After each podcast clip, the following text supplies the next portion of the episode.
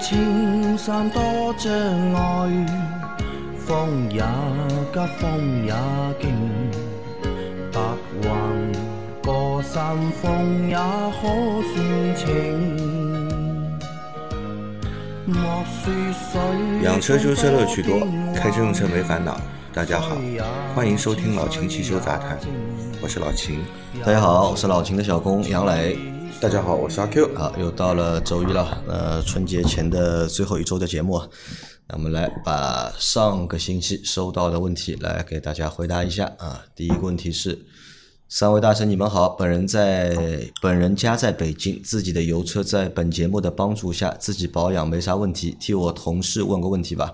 他刚买了个二手车，零九年手动奇瑞 A 五，发动机工作的时候发出吼吼吼的声音，怠速也不抖动，就是声音有点大。建议他换个全合成机油，把变速箱油换了。这个吼吼吼的声音是因为积碳太多了吗？还是排气漏气？他就打算开一年练练手，就不建议他积碳清理了。啊，一个北京的小伙伴问的一个问题啊啊，零九年的奇瑞 A 五是吧？零九年的奇瑞 A 五啊。当年的最美奇瑞。啊，好车啊，当年是一台好车。对，怎么说呢？这个车，你说这你你说这个吼吼的声音，嗯，因为我很难想象它到底是一个什么声音，对吧？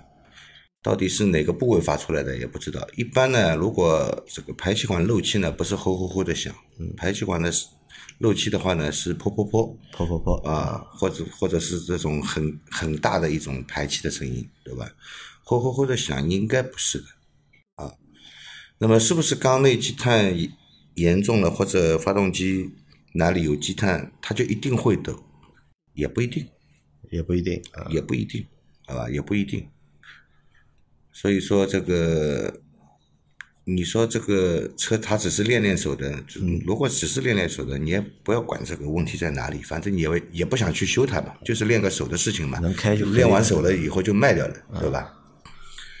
那么你说建议他换个全合成的机油，那要看这个发动机之前用的是什么机油。嗯，如果之前一直是用矿物油的，那发发动机内壁里面已经有厚厚的一层油泥了，就不建议用全合成机油了。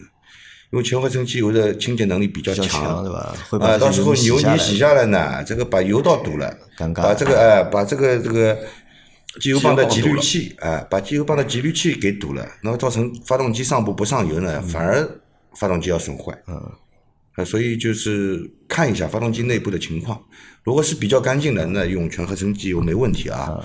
如果是已经有一层厚厚的油泥了呢，那么那还是继续用矿物油吧。继续用，对吧继续之前用什么，现在还是用什么，对就不要去管它了，对吧？对的哎，那我有个问题啊，就是很好奇啊，就是关于发动机的声音啊，嗯，就其实我们在节目里面，大家一直有关于来问一些发动机有异响啊，或者是比较响的声音啊，那发动机这个声音啊，到底是从哪里发出来的？是金属摩擦发出的声音呢，还是在工作的过程当中就是会产生声音呢？首先啊，发动机在工作的时候，因为它是一个机械的东西嘛，肯定是会有声音的，肯定是有的，对吧？那么当然，你这个机滤如果呃，你那个机油如果用的比较好，它润滑比较好的话呢，相对来说呢，工作噪音是是会小一点。这个工作噪音其实就是摩擦的声音嘛。对的，就是摩擦的声音啊，就是零部件之间在摩擦，比如活塞啊什么，在工作的时候摩擦出的声音。呃，一个是就是摩擦摩擦与撞击会有声音，第二个其实发动机它每一次点火都是一次爆炸，嗯，其实声音也是很响的，嗯，啊，只是这个我们听听不到，为什么呢？一个是它在内部燃爆，这个声音很难传出来；第二呢，这个我们有排气管，嗯，呃，有消音器嘛，那么排气的声音你也听不到。你可以试着把排气管的消音器拆掉，你听听这个声音有多响。了就啊啊，对，啊，这个只要不是异响，嗯，声音总是有的，好吧？只要不是异响，那么不同款的发动机，它工作的噪音其实也不同啊，这个跟发动机的设计有关系。嗯，好的啊，再来下一个问题，秦师傅您好，补充一下，雪铁龙 C4L 一点二 T 一六年八月的车，两个故障码，一个是机油压力过高，另一个是机油压力过低，还烧机油。二零年召回过一次正时皮带，四 S 店告知是机油滤网堵了，总部没给权限，呃，没给权限拆解发动机，发动机要返回湖北总部，维修费预估六千人民币，还被告知如果不维修发动机，汽车会失去动力，最高二十码。烧机油还召回过部分发动机，是不是和发动机设计有问题？算召回吗？有没有大神帮我解释解释？关键是五年自费返厂修发动机，我接受不了啊！那这个问题有意思了，对吧？就很多人在我们直播的时候来问嘛，对吧？不管是四零零八也好，五零八也好，是不是值得购买，对吧？那我们当时都说过嘛，这这个车的话，从车本上来看的话，其实还不错，对吧？价格也比较实惠啊，只是这个车的发动机啊，它是会有问题的。对吧？所以说这个是一个一点二 T 的，这很很多问的都是一点六 T 的那个发动机嘛。那它这个情况对吧？烧机油啊，对吧？而且它有两个故障嘛，一个是机油压力过高，一个是机油压力过低，对吧？还烧机油可以召回，但是返厂修呢要自己花钱。嗯，机油压力过高和机油压力过低可能只是一个问题。嗯，机油油泵的问题。就是机油压力不正常，嗯对吧？机油压力不正常，嗯，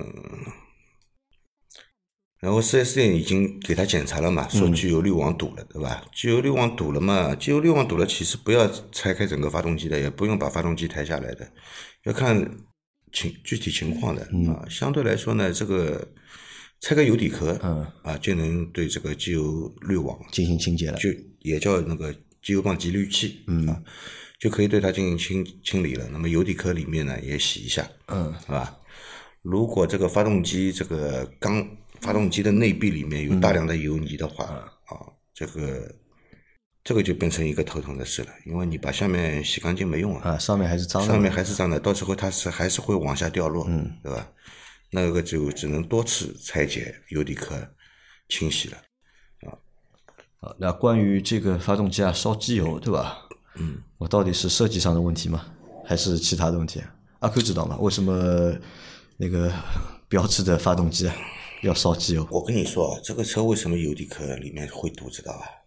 这个车的正时皮带它是泡在油里面的，掉下来的粉末就会去堵塞这个机油集滤器啊，机油泵集滤器就会堵塞的。就皮带磨下来的。对，人家泡在油里面的都是链条，嗯，皮带嘛都在外面的是干的，他非要把个橡胶皮带泡在油里面，也不知道这个设计师是怎么想的，对吧？设计这个发动机的人，那这是个设计问题。对，好的啊，那这个也没办法了，你这个就自己考量吧，对吧？你要修的话就自费，对吧？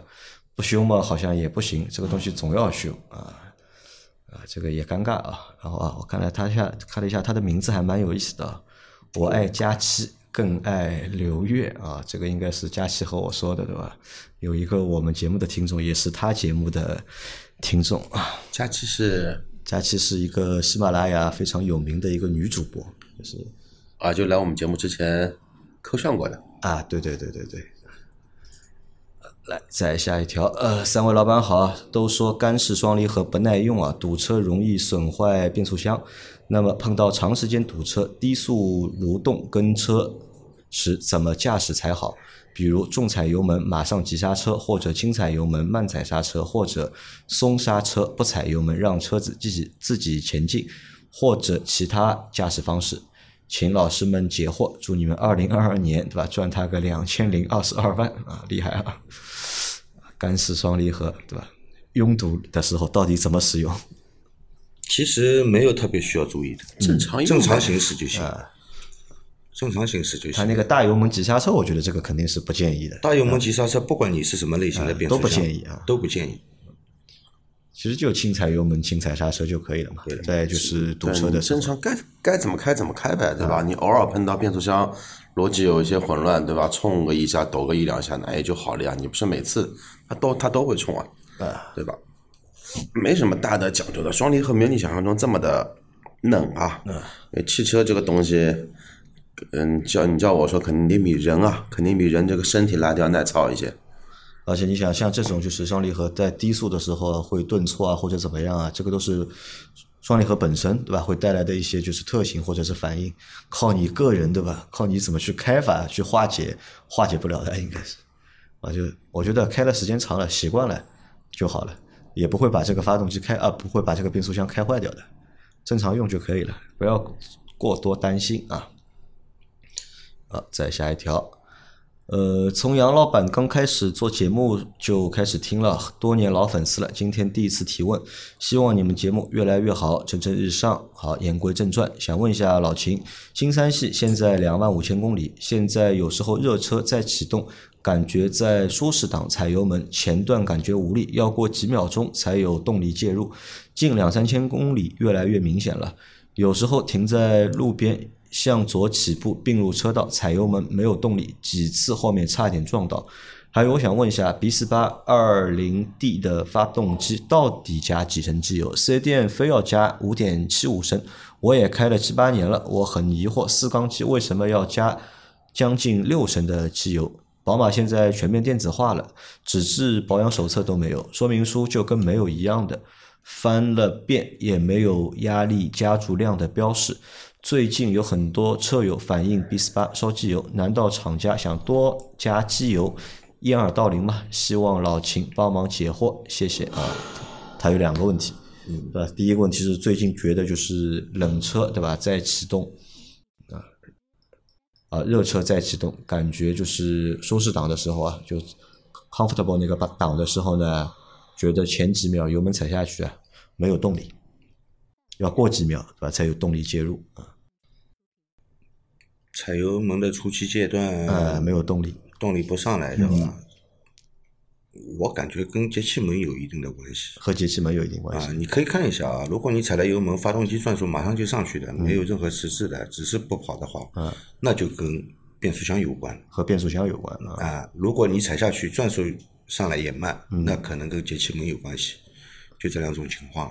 啊，看一下就是你油门踩下去和转速的情况，对的是不是这个转速跟着你这个脚啊，对的一起上来，对吧？你油门踩下去，转速如果上来的话，那这个是和和变速箱就有关了。那发动机没问题，那发变速箱就有问题。对的。如果你踩下去转速上来的也慢的话，对，那可能是节气门的的问题。对，那这个节气门是什么呢？是需要洗，还是说是会有故障？嗯，这样说啊，这个发动机其实它的转速并不完全靠节气门来控制，嗯，其实跟这个气门生成一套独立的控制也有关系的，啊，也有关系的。好的，那这是第一个问题啊。那他现在该怎么解决呢？先看完之后去四 S 店吗。嗯，这个车肯定在保修期啊，新三系嘛，上市到现在也三年不到，对的，这个车肯定在保修期啊。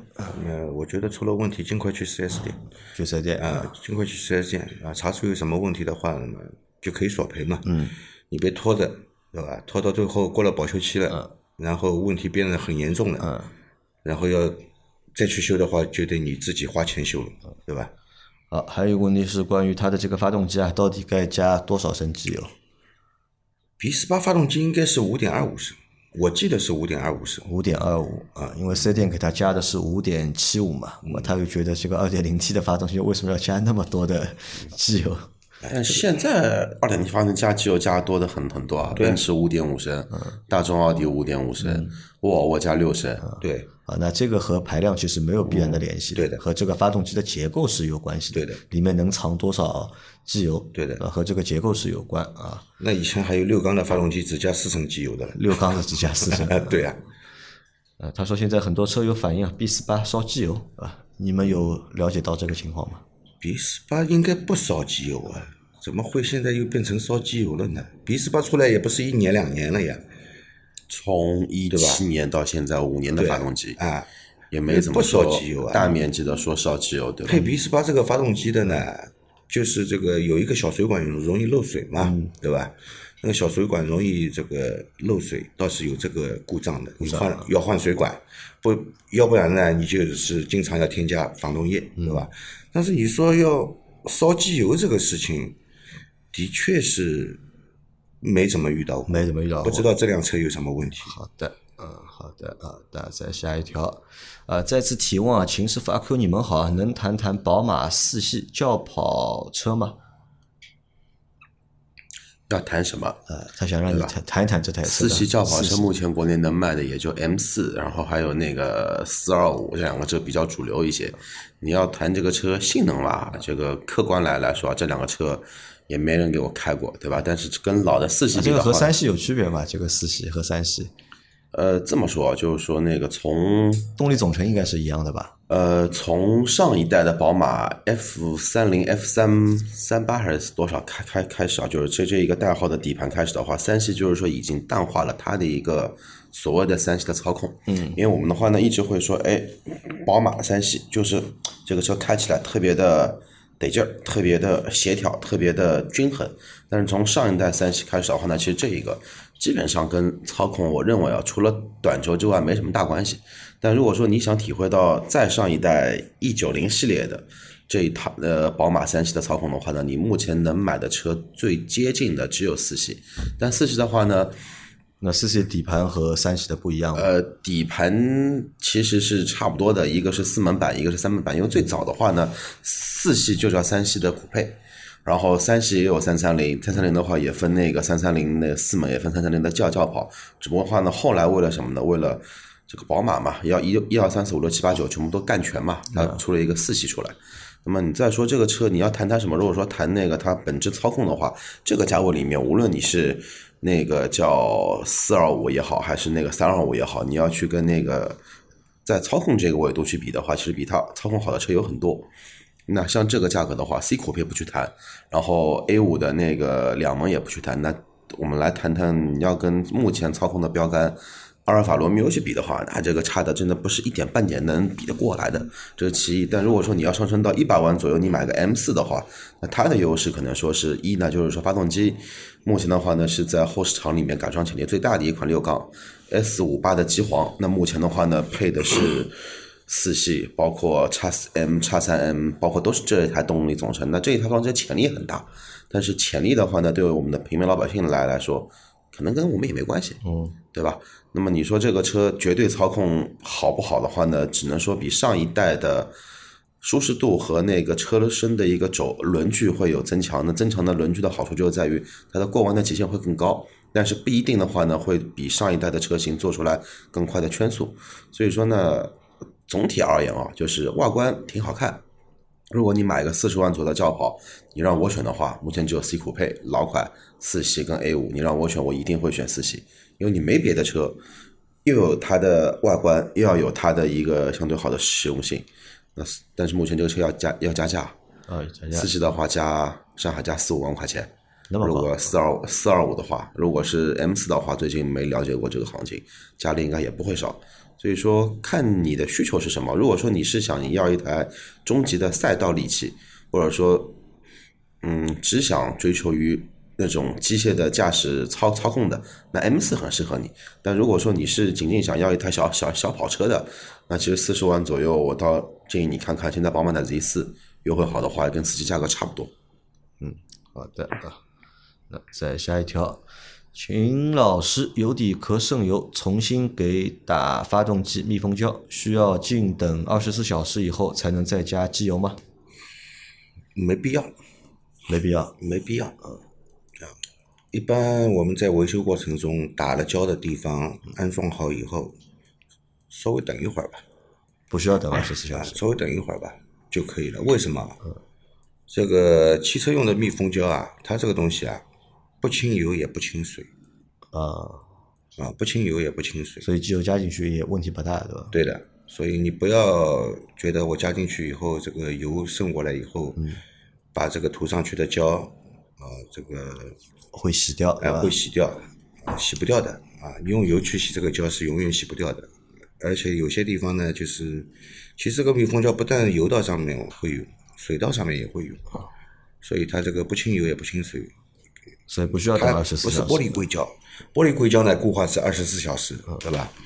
那么汽车上用的这些密封胶呢，其实在操作上面它其实是有要求的，就是我胶打在零部件上面，就是安装表面，打完了以后，二十分钟内必须要安装好，超过二二十分钟啊就要啊，干掉了。不是干掉了，就要把这个胶去除，重新打起来。砍掉，重新再涂。对，为什么呢？就是因为这个胶啊，它遇到空气以后啊，它这个固化起来相对来说是比较快的。啊，这个问题好像在哪里好像看到过，在直播间还在哪里看到过就一。个小时就够了，也不需要就很长时间。有哎，最多等一个小时。好的啊，再下一条，三位老师好，长安奔奔 mini 啊，发动机机脚垫烂了，只是轻微抖动，现在把那个烂了的换了个新的，反而抖动的更严重。坐主驾驶耳朵发麻，加一点油门，发动机抖动消失，一旦怠速状态又开始抖，这是什么原因？维修师傅只换了一个，请问我叫这款车有几个发动机机脚垫啊？换机脚垫之前都正常啊，因为点火线圈换了，才一起换了机脚垫，后悔啊，车是越修越坏。嗯，有个小伙伴换了一个机脚垫，换完之后上礼拜的话也有说过，也也有提到过 mini 这一台车，奔奔的 mini。这样来说嗯啊，首先这个车就是发动机抖动，发动机抖动呢分两部分，一个是发动机本身自己工作会抖动，对吧？第二个呢就是由于机脚垫损坏，那么发动机工作的震动会传到这个车身上，那么驾驶员就会明显感觉到车子在抖，对吧？因为发动机在工作，它肯定是要动的嘛，对吧？你说完全不动不可能的啊。那么像他说的这个抖动啊，你看啊，他就是说发现那个发动机机脚啊已经烂了，对吧？你看到的那个是烂了，不代表其他几个都是好的，对，嗯，对吧？时间长了嘛，这个橡胶都老化，呃会被挤压变形啊，或者是就是老化了以后变硬都有可能的。那么你只换一个的话呢，有可能会抖得更厉害的，因为它这个发动机支撑的那个位置啊角度发生变化了，有可能你新的机脚这个新新换机脚的这一边要比另一边要高，那么另一边受的力会更大，你而且又是个老的机脚，对吧？它也扛不住。还有一个可能就是你新换的那个机脚啊，嗯，不是原厂的，不是原厂的，是副厂的。那个橡胶呢，橡胶块呢很硬，嗯，啊，它不能阻隔一个震动啊，反而会让你觉得这个震动更大，那一个发动机它有几个机脚垫？至少三个。至少有一三个。般三个，对一般三个比较多一点。它这个三个怎么分布的？是呃，一边一个，一一个然后下部有一个啊一边一个有的呢就是一边一个，然后下部呢前面一个，后面一一个啊。那是不是机脚垫越多的话，这个抖动啊会越小？理论上来说应该是这样，理论上是这样。对的。那他现在该怎么办呢？把另外三、另外两个也换掉吗？呃建议把其他的都换新，啊，而且换机脚垫这个东西最好换原厂的。最好换原厂。对，副厂的虽然便宜啊，这个其实机脚垫用的就是那一块橡胶。嗯，那块橡胶如果有问题的话呢，它隔震效果肯定会变差。嗯，啊，还有一点啊，你这个车就你这个奔奔这个车，我不是太熟悉啊。你那个点火线圈，我不知道是只有一个的呢，通过分缸线分到四个缸的呢，还我是记得没错，是分缸线的。分缸线分的是吧？分缸线分的，你点火线圈坏了，如果你分缸线没换的话，我建议你把分缸线一起换掉，因为分缸线时间长了，它这个有些轻微漏电你感觉不到，对吧？但是它发动机怠速的时候的确会抖动，啊，也也有这个可能。对的。好的啊，再来最后一条啊，三位好，研究个商业问题啊，我的荣威 i 六 Plus 始终在四 S 店保养，我选的嘉实多五 W 三零极护，每次换四升，四 S 店每次都用四瓶一升装的，他们为啥不用一瓶四升装的？按照按理说荣威车差不多的，不存在用量相差很大的问题，不知道四 S 店这么选择的理由是什么？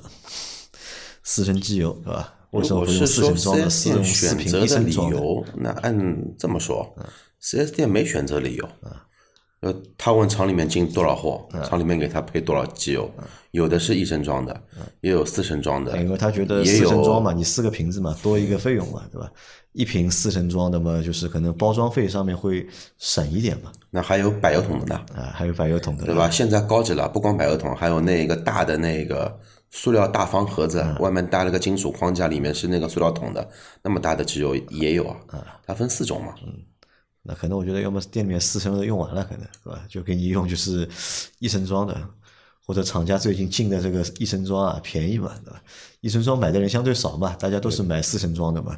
那时间长了变库存了，哎，库存怎么办？他要清这个库存嘛，那可能就是厂四 S 店，对吧？再帮你再帮厂家清这个库存，或者清就是自己集团里面的库存。但我想了一下啊，我在奔驰做了这么久，奔驰好像从来没有四升的机油，也都是一升装，都是一升一升的。啊，就是你如果说是那种对吧，V 八的 V 十二的，你这个机油就要拿十三瓶到十四瓶。就是一瓶一瓶，一升一瓶。我那个车的话拿六瓶，要么就是通过那个那个油管用那个油枪来加。嗯，一般的话呢，都是用那个，都是用一升装的机油比较多一些。嗯，老秦有这个东西有讲法吗？没什么讲法，应该就是四 S 店进货的时候供应商送过来的，就是这样的，对吧？他也没得选，他也没得选，对吧？不要去多想。四 S 店用的机油嘛，都是这个所谓的原厂机油嘛，都是主主机厂。主机厂对那个 4S 店它的那个零零配件的库存是有要求的，你知道吧？反正机油只要是真的就可以了，你不要去计较到底是一升装的还是四升装的，好吧？那我们今天的这期节目就先到这里啊！大家有任何关于养车、用车、修车的问题，可以留言在我们节目最新一期的下方，我们会在下周的节目里面一一给大家解答。我们明天再见，拜拜，拜拜，拜拜。